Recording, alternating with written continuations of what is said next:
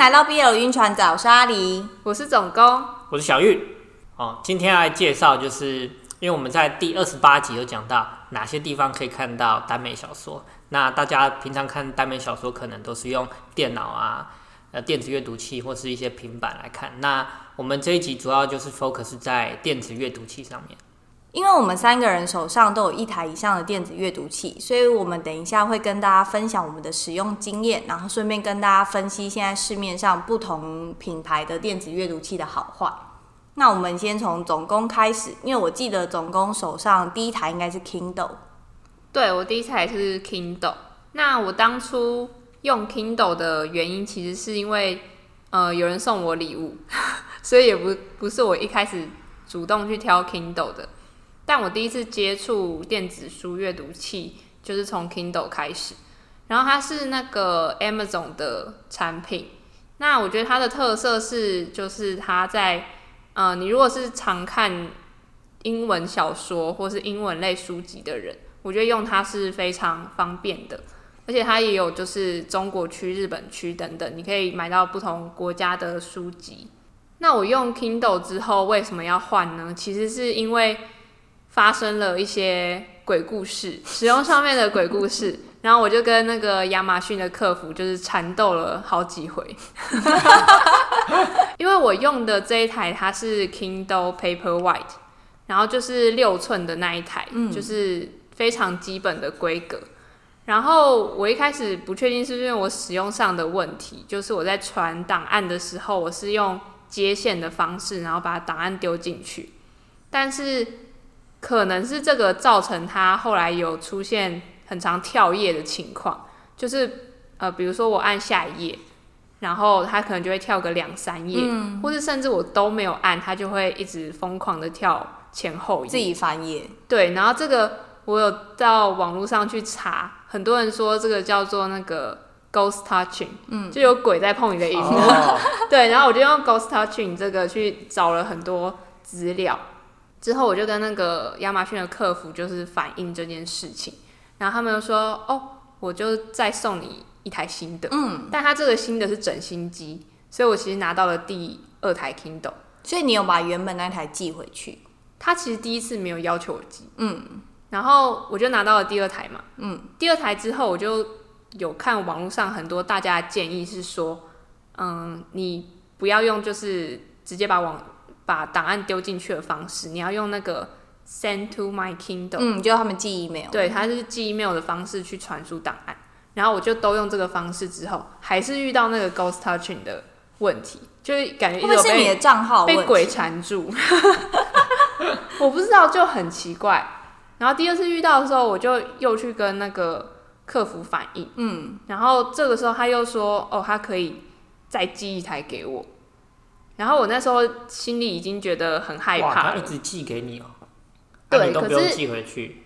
呃，第二台还可以靠这个致富哎，没有，他第二第二台他要求我就是要把原原本的东西寄回去这样子，对，所以我有我有寄。那我自己是觉得，呃，因为 Kindle 常发生这样的状况，所以我就感到很害怕，我就决定想说要再换一个厂牌的阅读器来试试看，嗯。所以我后来就在 Kobo 和那个。读墨之间在挑，最后是挑了 Kobo。那我中间其实还有买了一台 iPad，是因为我想要看漫画，因为 Kindle 的那个 size 其实实在是我觉得看漫画有点太小，而且是黑白的，我觉得还是 iPad 读漫画看起来比较舒服。对，所以我其实买了中间的过渡是这样。那我本身第一台买的是 iPad，然后我 iPad 的话，其实在上面阅读的时间很少，可能就是也是看看漫画什么的。那主要 iPad 是拿来做笔记用。那后来因为就是开始想要看大量的小说，加上就是为了想要携带方便，就是出门的时候可以带着在路上看。后来在就是多方研究之后，我就买了 Kobo 的 H2O。那我当初会买这一台，原因是因为我比较了很多台之后，它是刚好在六寸跟八寸中间新出的七寸，那个时候是新的尺寸，加上它有实体按键，所以这是我当初选它的原因。那当初买电子阅读器还有一个原因，是因为我的眼睛比较不好，就是我没有办法长时间盯着那个蓝光的荧幕去看，我的眼睛会非常的干涩，对，本身就是有一些问题，所以这也是当初就是选择要购入电子阅读器的另外一个非常重要原因。然后在近期呢，就是我开始有点不满足于就是在 Kobo 上面看小说这件事，因为 Kobo 等一下可能会跟大家介绍，它是一个封闭式的平台，但我因为平常很常看就是网络文学小说，所以我需要就是可以看书的来源要很多样性，所以后来呢，我最近就买了一台文石 Books 电子阅读器。那这个电子阅读器我买的那一台呢是七点八寸，然后是彩色的，所以就是我可以在上面就是看到各个平台的网络小说之外，我也可以在上面看漫画。然后它也有笔，也可以做笔记，但是那一台的话就是比 COBO 贵蛮多的，有贵一倍吗？有，而且我记得好像应该有贵到两二点五倍吧，差不多。哦、对，好，呃，我的话呢，第一台是 COBO，型号跟那个阿里一样，也是 COBO H2O。那我问了我很久。对对对，因为那时候想说要增加一点自己的知识，开始看书了，不能再这么。讲话没营养，然后就问那个阿里，阿里就有推荐我这台，然后买完之后，我有看看了一些书，然后之后我有想尝试看看漫画，但是后来电子阅读器要上面看漫画那个步骤太繁琐，所以我后来就没有用。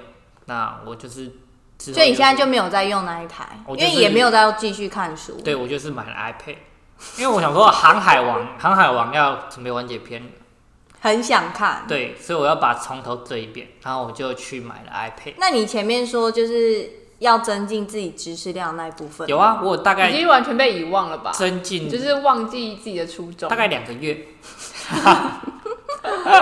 大概两个月之后就，欸、漫画还是很香，然后就去买 iPad 去看。哎、欸，你是买 iPad mini？对，我是买 iPad mini，因为我那时候用不觉得 iPad mini 比较小台，比较方便，而且 iPad mini 的大小哦是跟漫画书差不多，因为你 iPad 或是 iPad Air 它的荧幕就太大，大，嗯，它就不适合看漫画，最适合看漫画就是 mini。那综合刚才我们三个人就是讲了我们。就是购买电子阅读器的过程。那接下来呢，我们就和大家介绍，就是市面上现在的电子阅读器的分类。那我们从作业系统上来区分，有一类呢是叫做封闭式的作业系统。市面上有 Amazon 的 Kindle，然后乐天的 Kobo，读墨的 mooInk，还有 Pubu 的 Pubook，都是属于封闭式这一类的。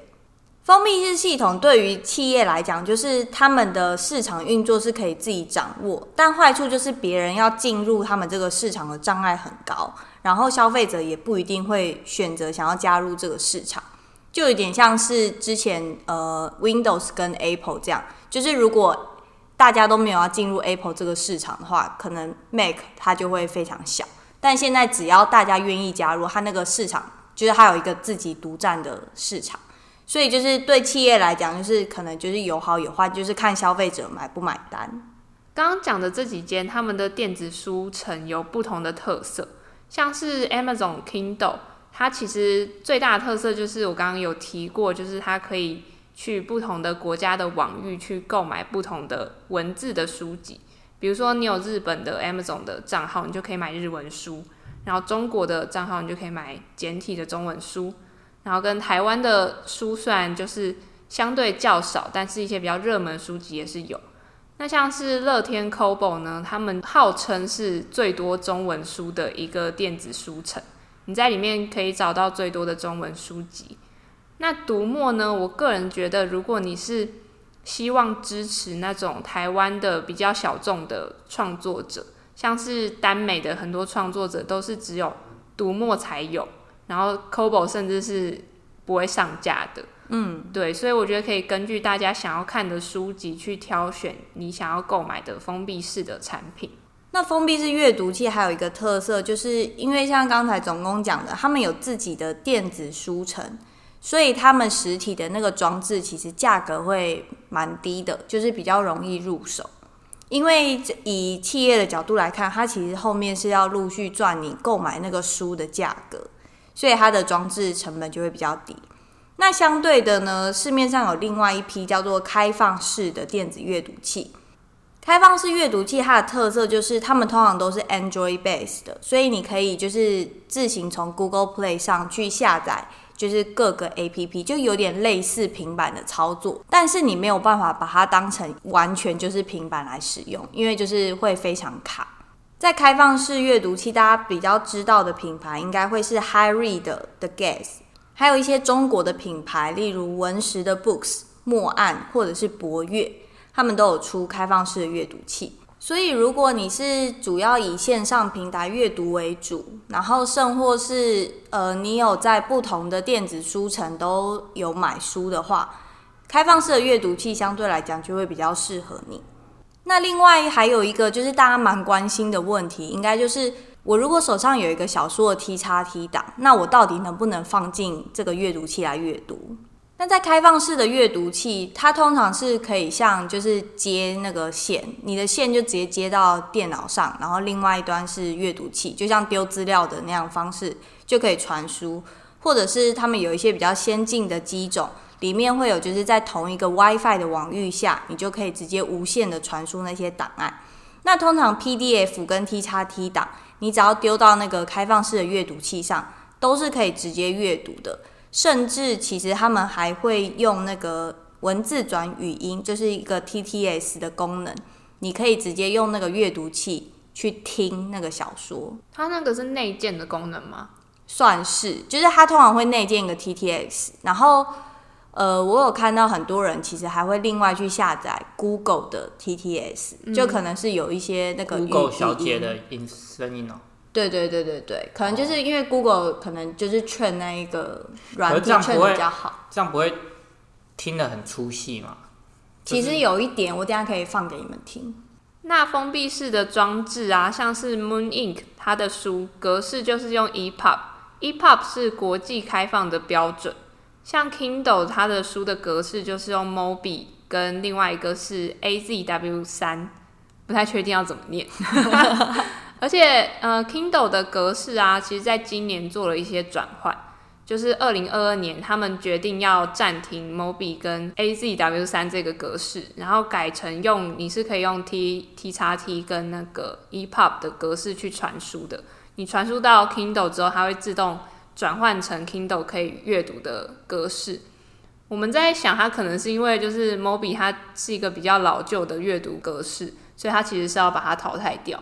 因为现在其实也只有 Kindle 在用，就是大家没有进来这个市场啊。嗯、对，所以就是这个市场就是，就它没有办法独占，所以就被排挤。然后再来是 Kobo 的格式是 KEPUB，KEPUB 应该也是 Kobo 自己的，对，就是那个 K。对，因为这三家都有自己固定的格式，所以如果你要把一份 txt 档灌到这三个平台上面的话，你其实就要转档到对应的格式上面。然后我们转档会用的软体是 Calibre。那顺带一提的是，Kindle 它其实有另外一个功能是寄 email 的功能，其他就叫那个 Send to my Kindle。Amazon 有一个就是它会建立一个 email 的格式，你就可以直接用传输 email 的这个概念去直接转到你的 Kindle 上面，你就不用接线。这点我是觉得是蛮方便的。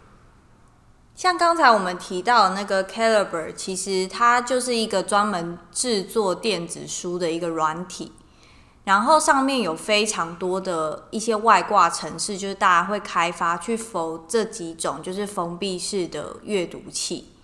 所以如果大家对于就是自制书籍这块有兴趣的话，其实就是蛮推荐大家可以去研究 Calibre 这个软体。我觉得它非常的深且广。我们今天就不详细介绍。我至今都觉得还有很多我没有探索到的区域。我们这一集主要是 focus 在电子阅读器。那接下来呢，我们就针对这些市面上大家比较常看到的装置，我们去讨论几个大家在购买这些装置时可能会考虑的要素。首先，第一个就会是实体书跟电子书的部分。因为像大家知道，就是电子装置，你就是一次可以携带很多的书走来走去的那种感觉。可是其实，呃，电子书的装置它的容量其实都是有限的。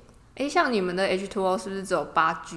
对，但其实八 G 其实已经可以装蛮多书的。没有哎、欸，阿里的早就满了，是因为你没有在看书。你早就满了，我满就满多次。对啊。像我就是已经从就是 Kobo 商城就是下载很多书嘛，我后来要买新的书，我都要先把我装置上的移掉，就是不能让它档案存在在我的装置里，就是让它在云端上，我要读的时候再下载下来。可是这样也蛮方便的啊，因为它已经存在云端上，你只要想读、想重新看，你只要重新下载就好。但我要重新下载，我就要删再删其他书啊。对，我的意思是比实体书方便，就你实体书你可能。这么同样的书的量，你就我也没办法带，你也不可能一直带在身上。但你就没有这个烦恼，因为我用不完啊。我后来就跑去 iPad 看漫画。八 G 你也用不完，八 G 你这很夸张。对啊，没有，因为我我的我好了，算了算了，那算了算了算了。是那 Kindle 有几 G？你的 Paperwhite？我那一台也是八 G 左右。那你有用完吗？我因为它一直发疯，你知道吗？导致我想用也没有办法用。对，所以我后来买那个 Kobo 的 Libra Two，Libra Two 三十二 G，对，就大的就超级用不完的。Oh. 对，那有一些阅读器的装置，其实它还可以在外接那个 Micro SD 卡，这个就大家可以依照自己的需求去研究要不要买那些可以外接卡片的机种。那另外一个呢，还有就是买实体书跟电子书的费用的部分。因为像刚才有提到，就是虽然很多人会觉得电子书好像比较便宜，但其实呃有另外一个考虑的点是，电子书买了之后没有办法再二手卖掉，对，没有办法当成二手书，对，所以其实呃电子书买下来，其实那个金钱量也是非常可观。嗯。那像我主要买 Kobo 呢，我后来在 Kobo 上买，我都只会注意那个一周九九的书，嗯。因为就是九十九块，就真的太便宜了。然后在 Kobo 上，我之前有跟其他商城做比较，他的书都会稍微再偏贵一点点。对，我有发现。如果在买电子书上的话，呃，有一个工程师他有开发一个比价的 APP，叫做台湾电子书搜寻。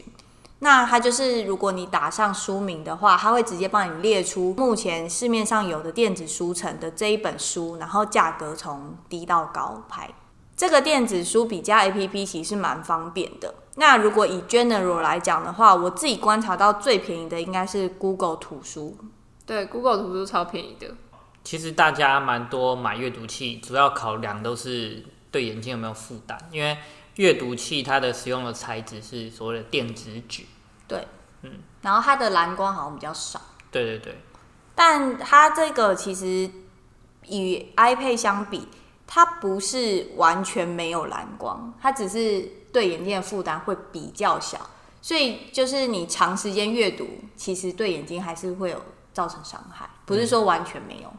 哎、嗯欸，可是我之前原本最一开始是用手机在看那个小说，嗯，然后它后来转换成，对我就是眼睛。感觉到快坏掉了，然后 转换去就是 Kindle 看书的时候，我觉得那落差感很大。嗯，就我眼睛突然觉得舒缓很多，就可以一次看比较久。对，因为我的阅读的强度没有降低，可是就是眼睛的那个舒适度差很多。我觉得这个可能真的要非常长时间都在阅读的人才感觉得出来。对，像你，我觉得可能就感觉不出来，所以你才会跳去。对啊，因为你就是没有在阅读。我就是会阅读到一半，然后就分心，所以你才会回去 iPad 啊。对啊，我才会回去 iPad 啊。那再来呢？是市面上的阅读器现在比较多是黑白的，然后最近已经开始有彩色的机种，就是渐渐被研发出来。但是电子书阅读器，就算它是彩色的，嗯，它的解析度其实也没有比 iPad 好，这点可能大家要先知道一下。就是它的彩是那种非常淡的彩色。对哦，可能因为 iPad 那个面板它原本解析度比较高啊。对啊，对啊，因为它就是那个电子墨水嘛，嗯，它那个电子墨水还没有办法到彩度很很明亮，合理。这也是它的就是特色啦，对。电子书我自己使用上面有一个非常喜欢用的功能，就是划线的笔记。就是当我读到我觉得不错的句子，我就会想要把它注记起来。那像 Kindle、Kobo 这些，其实都是可以绘出的。嗯，我记得那时候我们在三创在看那个 Kobo 的实体机的时候，对，然后旁边有一个女生，就是她也是顾客，然后她也在问说，就他好像问我们吧？对对对，说哎，欸、没有，他是问店员，嗯。他问店员不确定，对，他问店员说那个划线的部分能不能汇出？嗯，因为很多人可能会想要把那些句子就是自己再另外整理收藏，对，然后店员不确定，对，但是因为我们两个就是事前有先查了这个，对，就是我们有用过，对，然后直接当场打脸店员，没有打脸啊，就是跟那个女生说，对，说有可以绘出的功能，你可以回家 Google 什么关键字，哦，对。所以那个女生当场就买了，那个业绩应该算我的。对啊，我觉得应该算你。可恶，被他赚走，真的。那另外就是比较新的机种，慢慢的会有附那个电子笔的部分，就是你可以在那个机台上，就是用手写的做笔记。但这个手写笔记可能就会跟要划线注记的部分不太一样。这个手写笔记比较会是 focus PDF 档的划线，或者是 txt 档，就是非 EPUB 的档案格式上，就是可以自由做笔记，而不是大家想的说，哦，你可以直接在电子书上做笔记，就是这有点区分。哎、所以手写的那个笔记，它是没有办法同步到云端的，它就是一个档案。对，你可能那一份 PDF 档，其实就跟 iPad 一样啦，嗯、就是你做完之后，就是那一整份是 PDF 档。嗯。有一些人在看书的时候，可能会在意那个直排跟横排的问题。那目前市面上呢，有两个机种，它有自带这个功能，就是 mooInk 跟 HyRead 的 Gaze。那其他的话呢，Kobo 跟 Kindle，呃，网络上有教学一些，就是关于字体方面可以制造出那个伪直排这件事。那其他的机种应该是都没有提供这个功能。所以大家如果对于那个直排跟横排很在意的话，可能要再稍微研究一下。那再来，因为电子阅读器嘛，另外一个可能大家会 care 问题是电量。像我在买就是文石那一台的时候，我就有看到有人说，就是文石的机种大概约一年左右，它的电池的那个续航力会大幅的下降。这个话蛮可怕的。对，就是其实蛮可怕，就变成说你可能就是要带着一个尿袋一起行走。嗯，哇哦！因为目前 Cobo 用了这么多年到现在，我是觉得它还蛮省电的。嗯，它真的蛮省电的。我充饱一次电，然后好像放一个月没问题。因为你你没有在看啊，你的经验很难参考。对啊，你的经验这个我们听众哦没有办法。不然你们多久没电？如果是我觉得大概一两个礼拜，嗯，它应该差不多。对。那再来我们讲阅读器的书套这一件事。嗯。像我们都是买 Kobo 嘛，你有买书套吗？我裸机。哦，你裸机。对，因为我平常都是我看的时候也是在家里看，我也不会拿出去。很少看。对啊，我也很少看。没有，我在。我看的情情形就是睡前，然后看，就是可能放在床边那种的，然后有个小灯，然后所以也不太会摔到，所以我也没买书套。那因为我是就是会带在路上看，所以我就是固定有用 c o b o 它官方的书套，但我觉得它那个书套就是蛮烂的。说会蛮烂的意思是，它一开始用都非常好，就是它会立架什么的，就是都一切都完美。但是缺点就是在它那个材质，它的材质就是你非常频繁使用一段时间之后，它就会开始脱落那个屑屑。哦，我已经看到很多这样的灾情。你这样多久？大概一年多。一年多。但是我是非常频繁的有带出门，哦、然后频繁的去折它那个立起来的。哦、所以如果想要比较长久的去使用那个书套的话，我的建议是，可能你在家就裸机，你非得要带出门的时候再用那个书套。嗯，好麻烦哦。你也是裸机吗？我裸机，而且可是我裸机的坏处就是我现在的荧幕已经有一点刮痕，就是在看那个书的时候呢，就看到有些字会微模糊。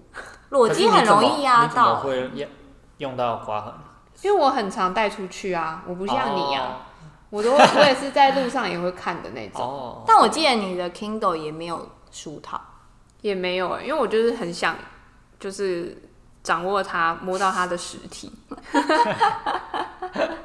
裸机派，对，我裸机派。我们刚刚讨论的一些电子阅读器，大家可能在购买的时候会考虑的一些方向。那这边整理了几个情境或是类型给各位。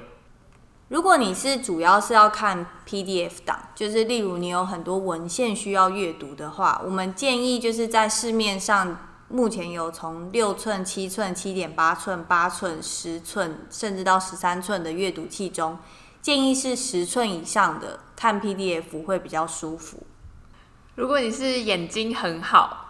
不管看荧幕看多久都不会累，眼睛很强壮的人其实就可以直接入手 iPad，因为它就是一台很成熟的产品，无论是翻页速度啊，跟荧幕的解析度都制作的比较好，所以如果你眼睛超好，可以买 iPad。那如果你平常是以自制书籍为主，然后可能会另外再想要搭个电子书平台阅读一起的话。我们是建议你可以考虑封闭式的机种，因为如刚才我们讨论提到的，封闭式的机种其实操作来讲相对稳定，而且品质比较好。再来呢，如果你是会自己制作书籍，然后你可能会在不同的平台上面看书，比如说你可能会在嗯、哪边有优惠就去哪边买书的话，你可以考虑的是开放式的几种。那如果你是只以做笔记为主的话呢？那但是 iPad，只上 iPad。那假设如果你是想要做笔记，但是又想要拥有我们上面讲的就是看书的一些好处的话呢？如果你只买一台，当然是建议买开放式的。那如果你的经济能力许可买两台的话，那当然还是建议做笔记就是 iPad，然后看书的话就是看你的阅读习惯。去挑封闭式或开放式的机种，但我觉得实际上还是去实体店面自己摸摸看会最准。嗯，就是你可以感受到它的翻页速度啊，跟它的会不会有残影等等的问题，甚至也可以直接问那个销售人员。因为有一些操作，你可能真的你只是心里想象它很美好，说不定电子阅读器根本不适合你。嗯，你要去体验它的手感跟重量。今天的分享就到这，欢迎关注 BL 晕船仔的 Podcast 频道。希望刚刚的分享可以帮助到各位晕船仔们。那有任何问题都可以留言或私讯给我。各大社群平台都可以找到我们哟。我是阿狸，我是总工，我是小玉，拜拜。